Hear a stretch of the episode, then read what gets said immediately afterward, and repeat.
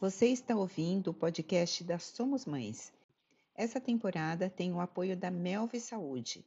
A Melve é um marketplace para clínicas e consultórios.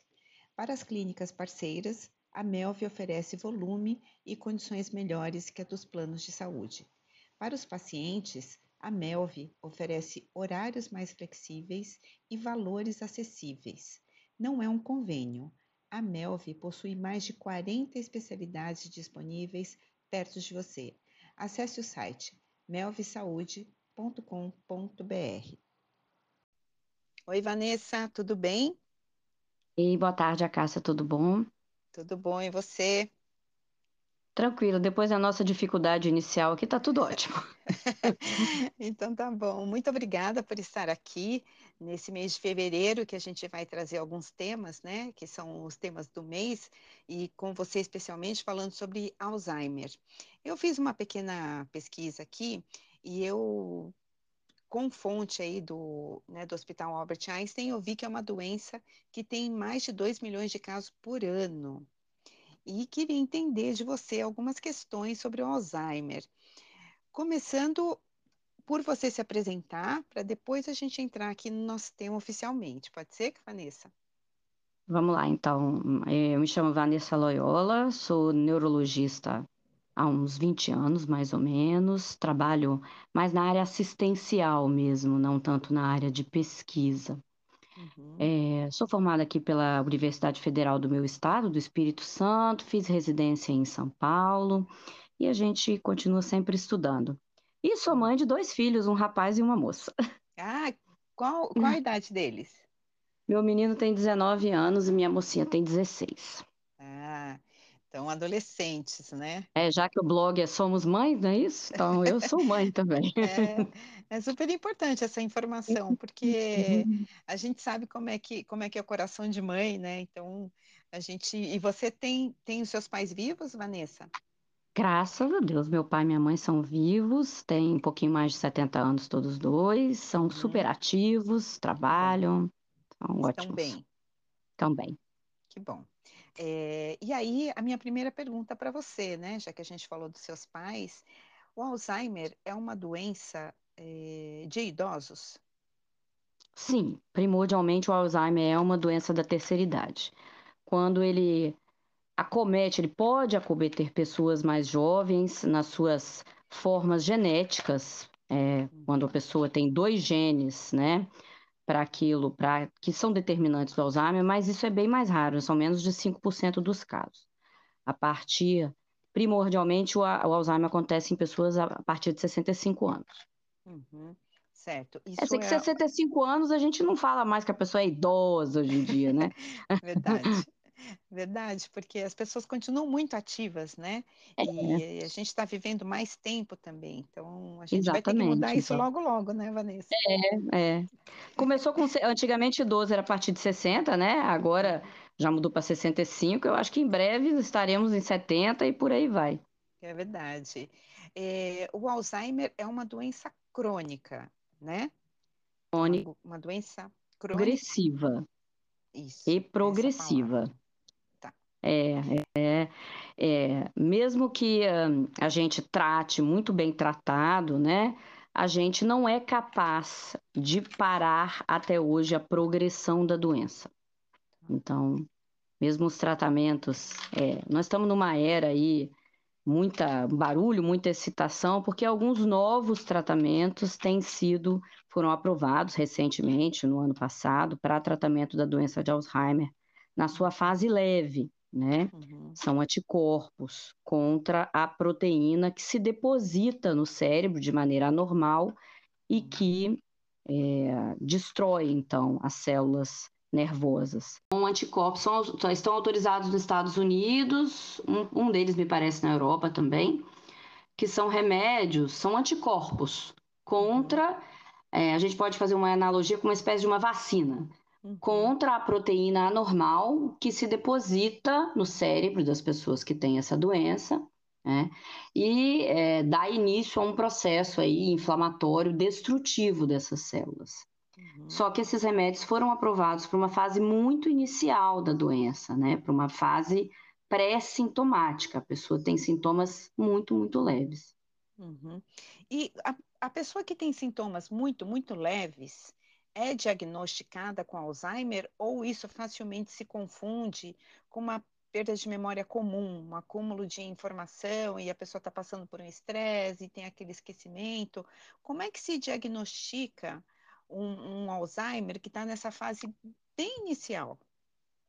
Então, você tem toda a razão. Facilmente se confunde com a perda de memória do estresse, da sobrecarga, num distúrbio do sono, de um transtorno depressivo, de uma falta de vitamina, de um hipotiroidismo, tá? Uhum. Então, a primeira, a primeira resposta para a sua pergunta é: a gente precisa ir a um, é, um neurologista, um especialista, ou um geriatra, em alguns casos também, uhum. é, e é, ele vai descartar várias causas possíveis, como essas que eu dei exemplo aqui, de perda de memória. Tá? Uhum.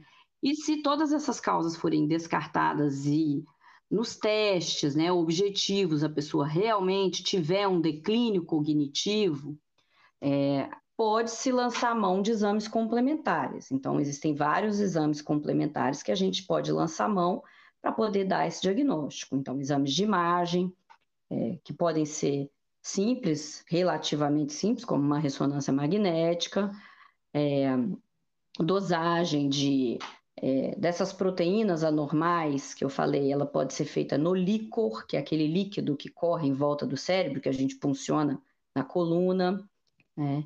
É, e as, a, as ressonâncias que são chamadas de funcionais, né? Que você um pouco mais vê o cérebro funcionando do que uma ressonância convencional. E também pode-se usar a, a volumetria, medir o volume de algumas regiões cerebrais. Então, existem muitas, muitas técnicas possíveis aí de exames complementares que são necessários nessa fase muito inicial da doença. Uhum. É, você acha que é recomendável uma pessoa que está na fase dos 50 anos e que tem um pouco de perda de memória, que acha que é por causa da correria da vida, você acha recomendável passar por por uma consulta médica e investigar? Olha, se essa perda de memória, 50 anos é muito jovem para a gente Exato. pensar em doença de Alzheimer, Exato. a menos, é a menos de 65, 65. isso aí. Isso. Então, 50 anos é um pouco, é jovem, a menos que a pessoa tenha uma história na família muito consistente, porque existe esse Alzheimer dito genético, né, vamos dizer assim, tá? E também eu acho válido quando essa perda de memória está prejudicando muito a vida da pessoa. Uhum. Então, a pessoa está tendo prejuízo no seu trabalho, nas suas atividades do dia a dia, né? Ela tem prejuízo em mais do que um domínio da cognição. Então, por exemplo, ela tem prejuízo da memória e ela tem prejuízo da linguagem. Ela não, come... ela tem, é, não consegue mais falar palavras, fica inventando palavras. Sabe aquelas pessoas que ficam com a linguagem muito pobre, né? Tudo vira coisa.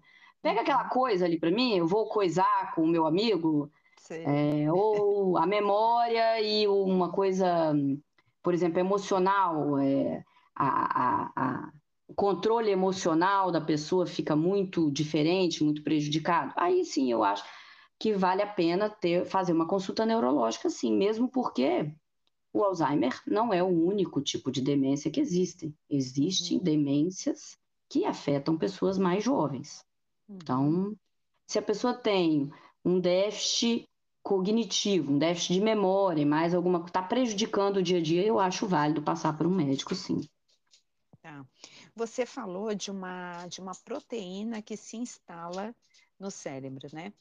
Essa é proteína é, uma proteína conhecida, os médicos, os sim. cientistas conhecem? Hum. Conhecem bem. É uma proteína presente no nosso organismo, chama-se beta-amiloide.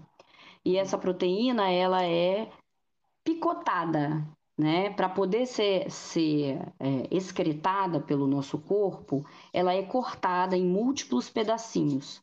O que uhum. acontece na doença de Alzheimer é que essa proteína, ela é picotada de um jeito errado, né?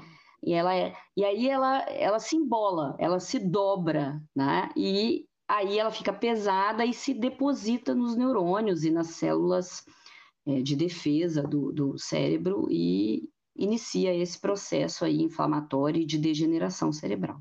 Uhum. Tem alguma é, alguma causa para isso acontecer? Bom, além da causa genética, que a gente é que a gente já comentou aqui, né? Então existem vários genes que são implicados na doença de Alzheimer, né?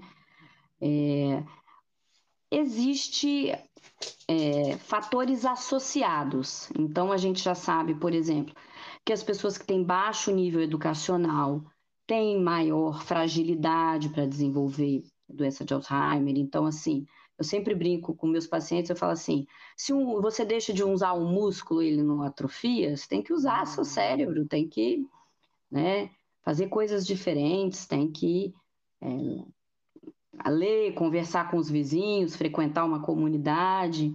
É, outros é, fatores de risco, então, né, são os fatores cardiovasculares, os mesmos que a gente fala para AVC, né? Então, hipertensão arterial, diabetes, tabagismo, é, nem vou falar em uso de drogas ilícitas, né? Acho que não precisa. Uhum. É, hipercolesterolemia, é, traumas repetidos também é considerado fator de risco. O que, que, é um trauma repetido, Vanessa?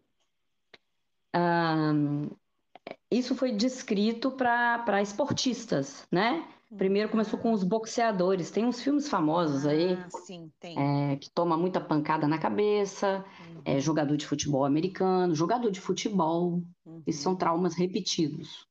Uhum. Tá. Isso não tem nada a ver com os traumas emocionais, né? São os traumas físicos. Não, traumas mesmo. físicos que eu tô falando, é bater a cabeça mesmo. Sim, é, não, porque eu fiquei, eu fiquei, pensando, hoje se fala muito em trauma, né? Quando a gente está falando de, né, de educação parental, falando dos filhos, e aí se fala muito em trauma. E eu só queria deixar bem claro aqui que você está falando mesmo do trauma uhum. físico, né? Do, do... Físico, físico, é.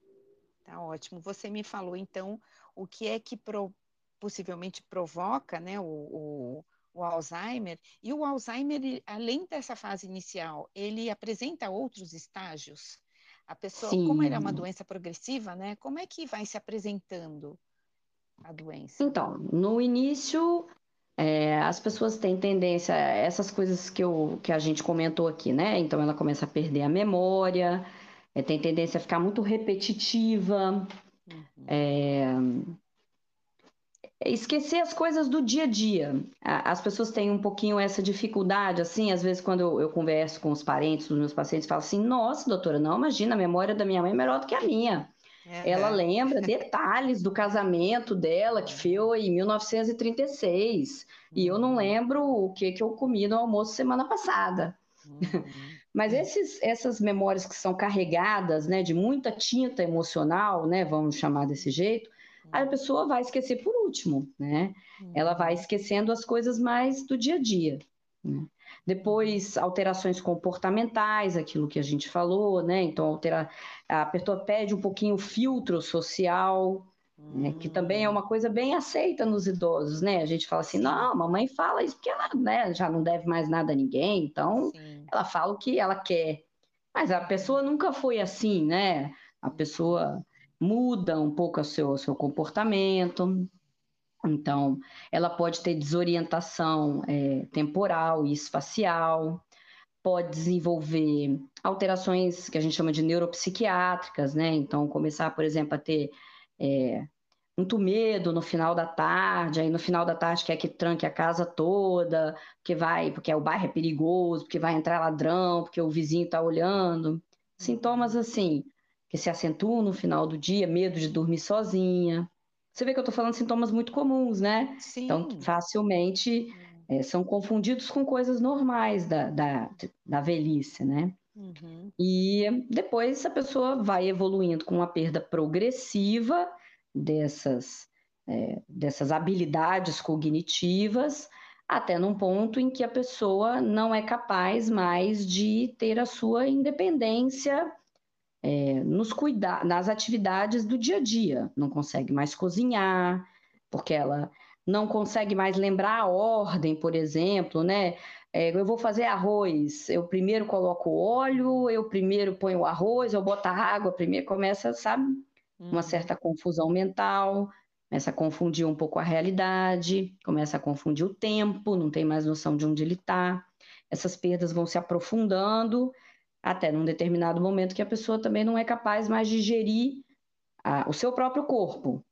Uhum. Então, começa a ter dificuldade na higiene pessoal, começa a ter é, dificuldade de se vestir, de, de é, se alimentar, é, e nos estágios terminais, né, a pessoa pode ficar totalmente acamada, porque ela esquece mesmo como que é, tem dificuldade para andar muitas vezes, né? Esses estágios finais, assim, a gente nem vê tanto, sei lá, não, vê, mas já são estágios bem terminais da doença, assim. Eu ia te perguntar, inclusive, isso, é, sobre esse estágio terminal, quando, quando, a, é, quando o paciente não reconhece mais a família, isso é, também está nesse estágio final, não necessariamente, tem doentes na fase, normalmente isso a gente chama de fase moderada, porque a gente divide um, dois, três, quatro, mais ou menos, né? E quando o doente está na fase 3 ou na fase 4, ele pode já esquecer membros da família.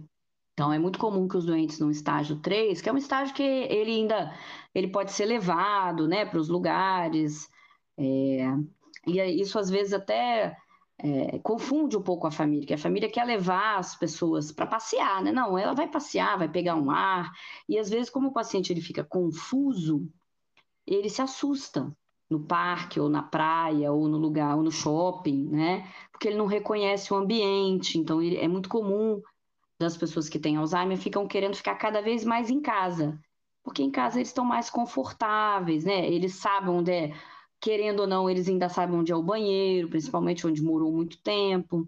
Então, com o avançar da doença, é, as famílias têm essa coisa muito de querer levar para passear, nananã, mas isso já não é mais tão benéfico às vezes. Uhum.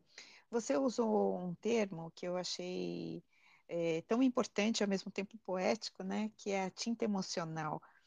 Ah, e desses fatos que foram tão marcantes na vida dessa pessoa que ela não esquece, né? Por isso que ela traz uma memória passada muito presente ainda, né?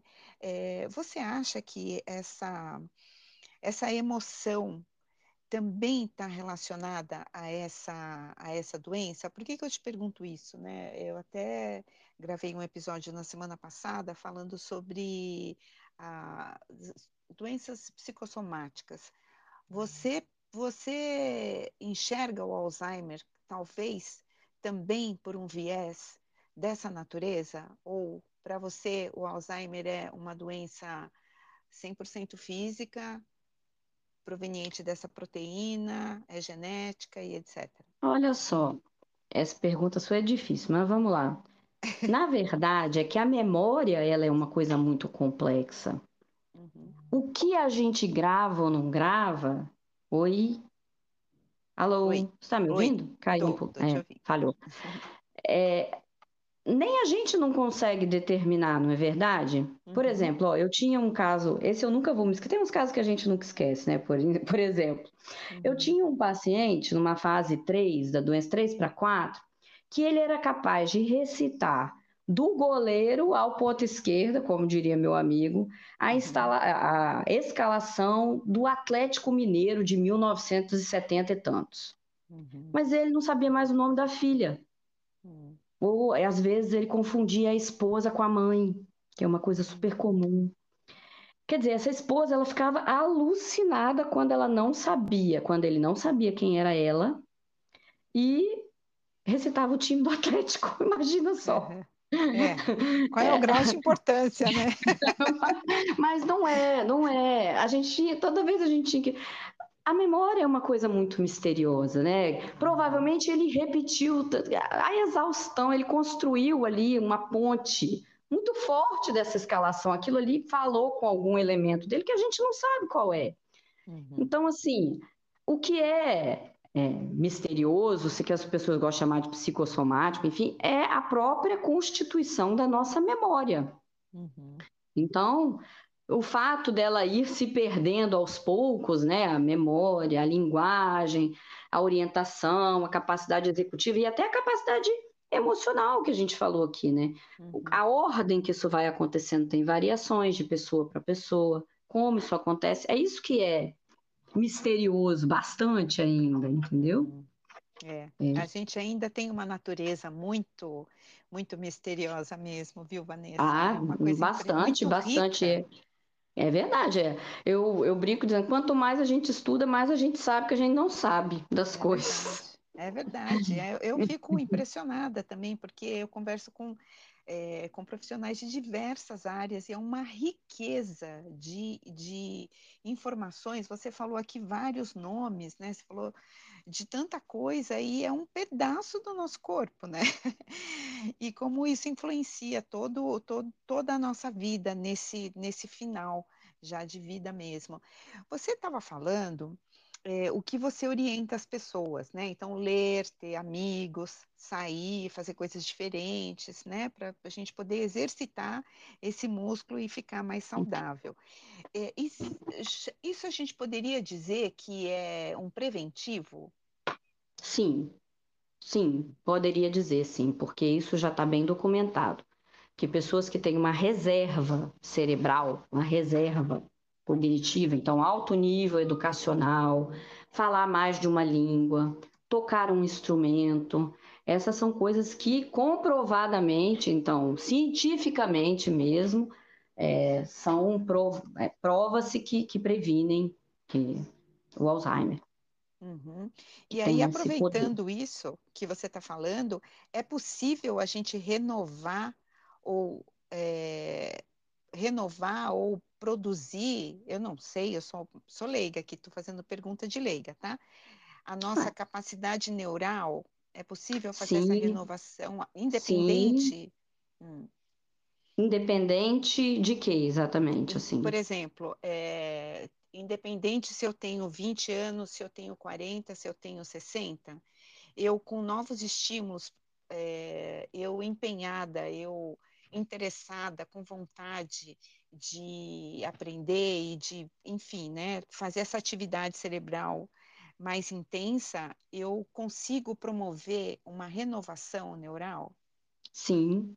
Só que a velocidade é que é um pouco diferente, né? Isso que é quando saber. a gente tem, é, quando a gente tem lá é, cinco aninhos, né, na primeira infância, assim, essa essa velocidade de é, estabelecimento de conexões, tá? São duas coisas diferentes, né? Quando a gente está na nossa infância, na primeira infância, assim, na adolescência, a gente ainda está na fase de estabelecer conexões.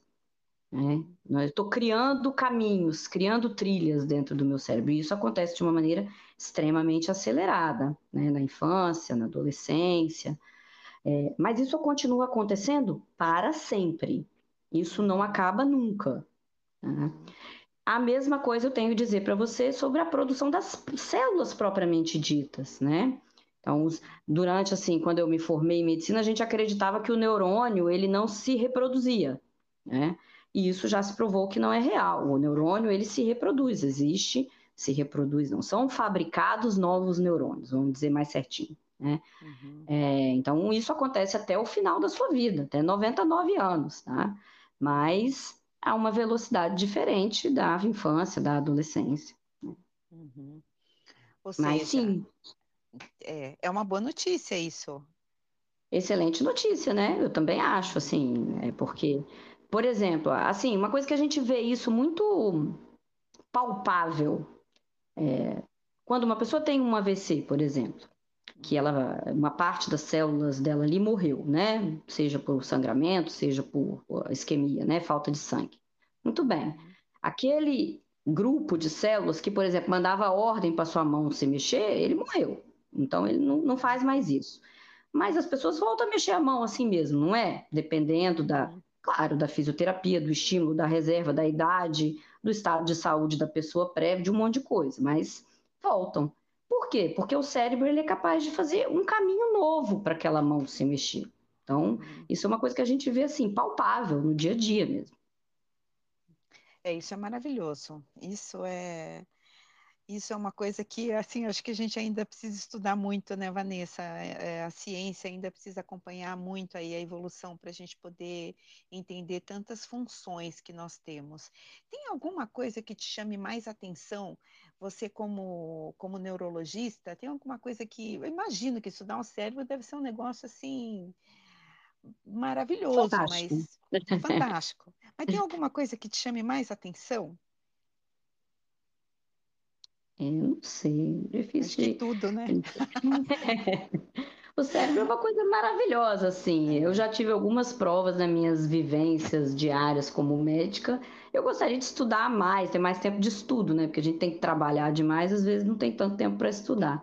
Sim. Mas é, algumas evidências muito claras de que o cérebro ele é o órgão máximo que manda no seu corpo, assim. Eu, quando eu era residente lá em São Paulo, eu vi uma moça, e as pessoas não pensam muito sobre isso, que teve uma gravidez psicológica. Hum. Então, ela tinha lá um distúrbio psicológico, psiquiátrico e botou na cabeça que estava grávida. Pois muito bem, a barriga da moça cresceu, ficou uma barriga grandona, de grávida. Uhum. O, a mama dela tinha leite, dava leite, né? E a, a, gente ficou tão intrigado com aquilo, eu me lembro que a gente era né, residente, tudo, levou a moça para fazer um ultrassom. Eu falei, não, não é possível, não, tem que ter um neném aí dentro. Uhum. e não era, era o útero que tinha crescido, né? Por estímulos hormonais, porque os seus hormônios sexuais, reprodutores e etc., são produzidos dentro do seu cérebro. Né? Uhum. Então, ela cismou que ela estava grávida e o corpo entendeu que ela estava grávida, então o corpo foi todo atrás da gestação dela, né? Você vê, é uma coisa fantástica se você pensar, né? As modificações que o seu cérebro é capaz de fazer no seu corpo.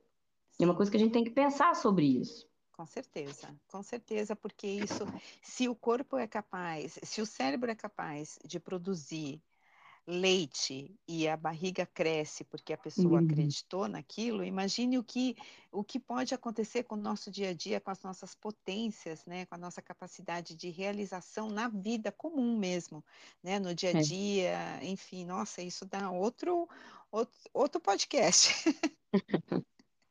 é, incrível, Ai, né?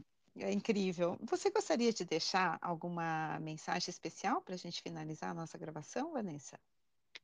Bom, acho que eu vou deixar uma mensagem para os cuidadores das pessoas com Alzheimer. Né? Muitas vezes eu vejo que essas pessoas ficam assim exaustas, ficam assim por um fio, porque dedicam-se ao máximo, sem muito reconhecimento, porque cuidar de uma pessoa com uma doença degenerativa é extenuante sobre todos os pontos de vista, físico, emocional, né? Cuidar de uma mãe, de um pai que está perdendo a sua memória é uma coisa muito difícil. Então, a minha mensagem é para os cuidadores: cuidem-se, cuidem da pessoa que você ama, mas cuidem-se também, porque a gente muitas vezes vê essas pessoas ficando doentes é, por sobrecarga, é, por essa dedicação grande que eles é, têm em cuidar da pessoa doente. Uhum. É, essa sua mensagem é super importante. É, eu tenho uma amiga que está passando por isso, né, cuidando da avó, então ela precisa de muito cuidado também, né? Então a sua mensagem foi simplesmente perfeita. Eu já agradeço muito a participação, Vanessa, é, é um tema importante, eu sei que tem muito a explorar ainda, mas só para a gente conseguir entender um pouco, eu achei que foi fantástico aqui escutar o que você trouxe para a gente, viu? Muito obrigada. Muito obrigada, Cássia. Eu que agradeço. Um abraço. Beijo. Outro. Tchau, tchau.